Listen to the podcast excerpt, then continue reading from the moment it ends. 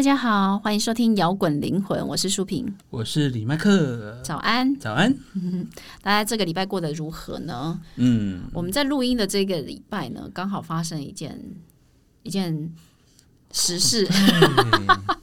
哇，那个前所未有的体验哦，就是台电跳又跳电啦，全台多处啦，多处大停电，南部比较多，然后北台北这边是。去年五月也发生过嘛，然后今年又发生一次，对，这样才时隔没多久。你知道我那时候是我刚从捷运出来，嗯，因为捷运捷运都会有自己的发电机，所以你感受不到停电。但我走在路上，就是哎，奇怪，为什么捷运路口的红绿灯是没有用的？对。然后大家都在看，然后就一路走，哎，怎么每个红绿灯都这样？嗯，我想，哦，是不是永和那边跳电啊？结果到公司才知道，是全部都跳电。对，大家就跟我说，全台大停电。对，那其实这件事情让我想到去年十二月的时候，中国大陆也有一连串的那个限电措施。对啊，他那时候还更严重哦。对他就在很多个地区推行限电嘛，对，就是一个大规模的停电，而且是持续。很久的，对，以以月为单位，尤其是像在哈尔滨东北那边，就是甚至呃，就是几乎它的它的营业时间啊，跟那个用电时间都完全的被缩短。那当然这样会引引发很多的就是问题嘛，很多人的民生跟经济会受到影响，甚至是。去年就是像昆山，十一月的时候就开始采取隔周三天限电停产，就是每个工作店工作天都很严格的用电控制你的用电量。但是那个时候十一月刚好是制造业的旺那个旺季。对呀，你说不能。停电会不能赶单，不是说单纯生产不出来，你还有可能违约。对啊，因为你像那种能又做几天又停几天，你根本没办法生正常生产。而且十一月刚好有一个双十一嘛，对，所以大家其实呃，大家觉得疫情应该要复苏了，经济也要跟着复出复苏，然后消费需求也会大大的增加。可是那时候却开始限电。所以影响到了很多企业。对，而且而且还有新消息是说，有些地方还限制你，你民众不能在家里烧炭。对，炭变成重要资源。可是那么冷，民众在家里，他们那边是冷的时候是有火炕的，就是你要在地板里面烧炭，对，让你的室内是比较温暖的，不然活不下去啊。对。那为什么当时会发生这样的事情呢？为什么会需要限电呢？那其实有很多人，嗯，有很多人在猜测跟解释啊，对，包含那个什么，因为电能力不足啊，民众用电增加，各种说法，对啊，对。那其实大家面临一个困境就是能源不足，你知道吗？中国的电力来源就是以火力发电为主，大概总体的发电量的七成哦，很多哎。那中国的煤炭就是来，通常自己的本身煤炭是来自于山西、陕西跟内蒙古嘛，嗯，虽然。中国大陆还是还是有呃风电跟水电，可是它的这些再生能源可能不足以满足他们本身的那个工业的需求，所以煤炭一定要靠进口。对，但是中国大陆当时他们的进口煤炭为什么会不够呢？就是那时候也也就是大家引起很多阴谋论跟猜测，就是跟中国澳洲的贸易战有关，就是他们有一系列争执，导致于中国禁止从澳洲进国。进口各种东西。对，不过当时那中国大陆也有在推动一种叫做能耗双控的政策啦。他们这次在做针对一些高污染企业限电，主要是要淘汰一些高耗能然后又低毛利成长的产业，所以他们就采取了限电措施这样子。但不过这是官方说法。对，官方说，其实因为种种原因，不完全是因为我们不跟澳洲进煤炭的原因。对，因为为什么呢？因为其实。在进口煤炭中，澳洲就占了四成。然后，呃，当时呃，中国跟澳洲的关系恶化，导致中国嗯进口四成澳洲的煤炭是进不来的，那就影响到了所有的发电用的煤炭这样子。嗯，因为澳洲原本是中国煤炭的主要的来源来源国嘛，对，所以但是为什么两国会交恶呢？这个就是我们今天可以来 这个是故事的重点了。对对对，来讲的这样子。其实一开始好像是跟疫情有关诶，因为澳洲那时候是支持调查新冠病毒的，就是好好调查中国。就是对，因为全世界都在踏伐这一块啊，对，都觉得说大家都怀疑说这个病毒是是因为中国的没有管制好实验室里面来源嘛，对，导致于。泄露出来，然后又没有好好的跟世卫生组织通报，对，哦，导致全世界掉以轻心，搞成现在这样子，两年这么久，对，对，对。不过其实。说调查新冠病毒起源，这只是一个引爆点啊！后来我们才知道，其实他们已经积怨多年了。其实积怨很多年，他们两个两国之间的愤怒跟不信任，其实已经酝酿很久了。从二零一七年就开始了。澳对澳洲，他们当时的情报组织有查到说，其实中国向澳大政府伸出魔手，他去试图影响就是澳大政府高层的决策，因为当时。中国的商人呢，就是跟当地政界人士有一些挂钩，捐款啊等等之类的。然后在二零一七年的年底，澳就是澳洲很快就通过一个就是呃禁止外国政府干预的一个法律，这样子。所以然后也北京那时候就很生气啊，就停止做了外交访外交访问。那时候就已经有了一些不愉快的开始。然后，二零一八年的时候，澳洲又以国家安全为由，第一个公开禁止中国科技巨头华为参与他们的那个五 G 网络建设。然后从那之后就开始摩擦不断了嘛。就是华为那个事情在西方世界是很轰动的，嗯，因为他们有人在重要的会议上面直接去强烈质疑华为的那些设施啊，可能会导致他们的。资讯安全，对。对，嗯，所以现在基本上那边的政治正确是不希望华为去涉入他们那边的基地台的建设，对对，所以后来就是两国就摩擦不断嘛。可是基本上他们还是要有贸易跟经济上的往来啊。那但是但是中国政府 就利用贸易的部分来去背个澳洲，所以他其实煤炭这件事情之前已经对于。澳洲的一些出口商品，像大麦啊、牛肉啊、葡萄酒、龙虾，对，也已经采取了一些对。贸易行动。然后一个小插曲就是，他们中国进龙虾嘛，然后导致澳洲本本土龙虾的价格直接降价到超便宜，所以在那短短的几个月里面，澳洲市民是龙虾吃到饱。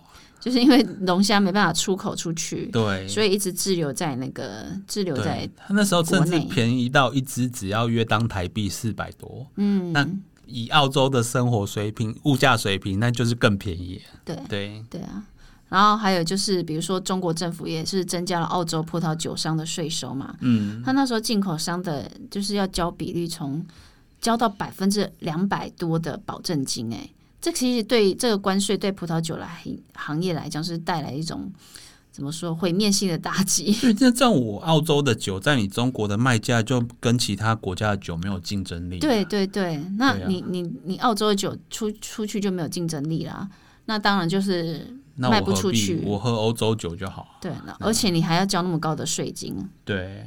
不过当时那时候中中国政府就指出说，中澳关系会造成这样的困难局面呢，都是澳洲一手造成的，都不是我中国的错。对啊，敦促澳洲正视问题，纠正错误，将两国的关系回到正轨。澳洲做了什么事？哎呦，他这个很天朝之主上天朝主义的那种吗？对，中中心主义的那种感觉。对，不过因为那时候，因为也也也有一部分是跟香港有关系啦，因为他那时候澳洲政政府是呃停止跟就是引渡的协议。然后接纳就是香港的人民移民这样子，所以就跟港区的国安法有有一些有一些抵触这样子。所以澳洲除了当时国安法这件事情发生的时候，澳洲也警示国民不要去就是香港旅游，然后也暂停执行跟香港之间的引渡协议，而且还增加那个香港人学生跟临时工作签证的时间。对，所以嗯。其实澳洲做这件事情，算是很多大国的政政治认同啊，政治正确要做的措施嘛。对对对啊！但是中国就不爽啦。对，而且澳洲那时候还联合美日，就是呃，他们参与了军事演习哦。对，这是澳洲在二零零七年之后首次加入的那个算是五眼同盟之类的。对他们其实是想要就是联合。然后围堵中国，就对周边国家，对抑制抑制中国的势力在印太地区扩张嘛？对对啊，那中国政府也不是，你以为他是省油的灯吗？他不是，他不是，他们后来就 他们就找出了一个一份档案，然后里面就列出就是很多像澳洲政府的跟他们之间的争议，除了我们刚刚讲的干涉内政啊、华为的问题，还有疫情调查跟香港问题，他还提提到澳洲就是阻止中国在。那边的基础一些建设设施，呃，建设设施，对，去批判这样子。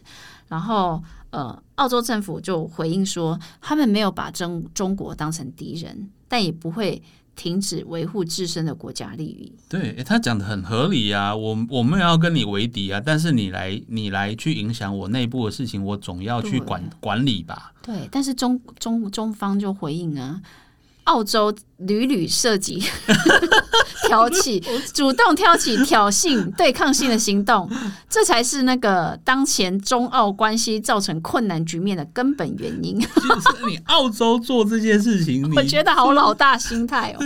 你我要帮你内部一些政设施去。帮你出力，你不给我弄，就是你在破坏我们的良好关系。因为从川普不是有美国优先政策之后，美国其实就退出很多个全球贸易的协议嘛。对，然后中国就趁这个时候把自己打造成变成老大，就是变成自由贸易的领头羊嘛。嗯，所以他一边塑造自己是自由贸易官角色，然后一边在对那些挑战他利益的国家实施惩罚。对，其实这个就是那个什么战狼外交、狼狼性外交啦。他所谓的自由，就是只要他想要做都是可以的。对，然后别人只要拒绝他，就是破坏自由。对，不过我觉得这真的也是蛮蛮蛮蛮贱的，因为其实说实在，在新冠疫情的那种阴影笼罩之下，其实很多国家都想要能够让自己的国家经经济能够产生一些新的动力。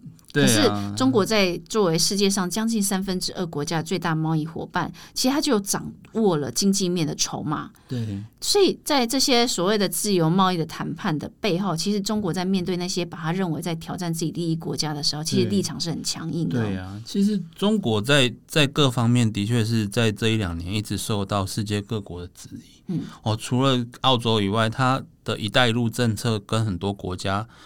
的一些内部的建设的签约啊，很多国家都发现怪怪的，然后相继希望跟他解除“一带一路”的约定。对，可是我觉得中国外交也没有再去避讳那种采取咄咄逼人的态度，就是他开始对很明显的采取了他原他原本他他就是他展现他的狼性就对了。你你越你越毁约，我越狼这样子。对对对，所以就回到我们煤炭事件嘛，所以为什么澳洲的煤炭？就是进呃进口量下降，对，然后才会影响人家就说就是因为这样的关系，然后所以才会造成那么一连串的限电措施。对，那中国可以从其他国家中找煤啊，但是对中国就开始从但后来就是从其他国家找煤，嗯，印尼啊、俄罗斯去找这些缺口这样子，所以后来印尼的。煤炭进口量跟俄罗斯的进口量都比以前增加很多。对对，那大家会不会觉得很奇怪？为什么一定要进口呢？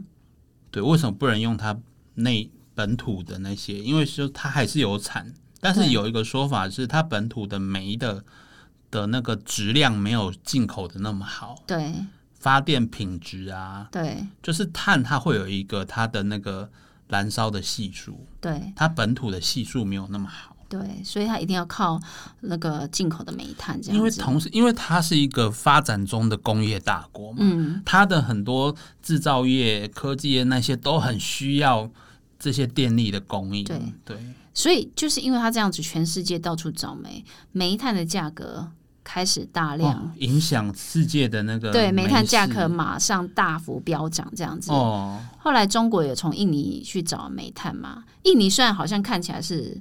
受益哈。但是我觉得，呃，印尼的煤炭可能品质也没有那么好，嗯，所以其实他们看起来好像从可以从这个呃这个这笔交易里面得到利益，对，但是其实他没有办法真的达到那样子的的出口量，就对了。它没有办法取代澳洲，对，对，因为它的等级跟效能的煤炭其实比不上澳洲。就是澳洲的煤炭品质就是真的好啊，所以以前才会占中国进口煤炭的大宗嘛。对所以其实它中国想要根本性解决这个问题，其实应该是要去调整它的政策的强硬性哦，来去如何寻求一个跟世界各国的一个比较好的一个合作关系啦。对对，那包含它的一些呃被诟病的人权议题啊，还有就是这个关于就是肺炎的一些政策，可能都要好好的去调整，然后跟跟世界交代这样子。对不过我觉得从这些事情看来，也可以看嗯到我们所谓的能源、能源危机。对，因为其实不止不止煤炭的价格飙涨，天然气其实也会开始飙涨。对然后从欧洲开始也会有限电措施。其实大嗯家全世界各地都在面临同样的困境。对哦，对了，如果我们用一个很大的时间线来看，对，其实会现在就是一个我们逐渐看到能源会有会有那个不足的问题，这样子。哦然后有的人可以用能源不不进不出口给你来作为一些对，政策的角力这对样子。对，那我们台湾，你要反反思回来，我们台湾，对，就我们的能源很多都是靠进口的嘛，也会受到影响啊。对核能的原料也是进口，然后火力发电也是进口。对啊，对，然后只有绿能的方面哈嗯是可以比较算是呃看天呐，哦不用看他国。对对所以你看，为什么去年五月发生大跳电？虽然看起来好像都是人，我觉得是人人人为问，今年的跳电问题也是人为，目前看起来是人为问题。可是呢，其实这也是后面看到有一个我们缺电的隐忧。其实也是隐忧，对啊，因为嗯可能是不是说那个机组也是运载的很辛苦，所以才出现这个人为问题呢。对其实这这些问题未来几年会陆陆续续发生，而且是电厂一定到了一定年限之后，一定是要退休的嘛。那你要有新的电厂要补上来，可是你补上来的速度真的会来得及吗？来不及的话就会变成缺电、我们限电、现在跳电。显然只是够刚好够用而已，所以才会一家电厂跳电，对，导致全台那么严重。对那么多地方是有的，那南部很多地方是到了晚上还没有修理好，对那北部有我们比较好运是有一些地方是大概只有停一个小时，对对，所以其实就是说正常的应该是你除了够用以外，你还要有 U V，对就是说我其中几家跳掉还不会影响。对所以，所以我们还有很多可以努力的空间。对啊！所以我觉得这整件事情看来，其实都在提醒我们，我们要做再生能源的转型啊。对对对而且我们台湾的能源转型脚步可能要再加快，对对，对不然会来不。不及。其实解解决方法绝对不是说什么我们再再盖一两家核电厂啊。对哦，对那个一两家核电厂是可以盖，但是重点是说，哦，万一它也出现故障，那是不是又是又没电？对所以你一定要很多是那种再生能源嘛，我们才可以说是能源自由啊。它就是像是一种再生能源，就像是一种那个叫做什么被动被动式收入啊。嗯哦，你只要摆在那边，有风来就开始发电，有太阳照就开始发电。对，对这也是我们以后人类要面对的问题。对啊，嗯那你说风力电扇装海边，很多居民会觉得吵，那我们可以朝朝向把它盖在海海海中央的这个方向去做啊。嗯其实也有开始这样做了。嗯，那我们在看天能电影里面，你会发现那个欧洲那边有很多是海洋中央的发电设施啊，对那那这就是可以做的嘛。虽然说它成本比较高，但是是可以去努力的。对。对，哎，我们今天就是从那个线从 别人 从别人家的草哦，先从我们家的跳电想到这个事，想到煤炭事件，然后聊聊别人的别人的吵架，对对对，聊聊别人家的不愉快这样子。其实我们其实我们跟中国也是 也是半斤八两。对，哎，中国真的哎，他只要跟你吵架，动不动就禁止你出口什么东西。对啊，哦，像我们去年也被禁止出口凤梨。所以有很多西方国家开始发现，你不能依赖。中国对你的很多进出口不能依赖中国，然后大家也开始发现它的狼性。对啊，对啊，所以嗯，没关系，人在做天在看。对啦，就是所以我是觉得说，利用自己的优势来去达到一些国际外交的目的是无可厚非，只是说你要有一个比例原则，你要做的合理嘛，嗯，对不对？对啊，哎呀，你自己也要。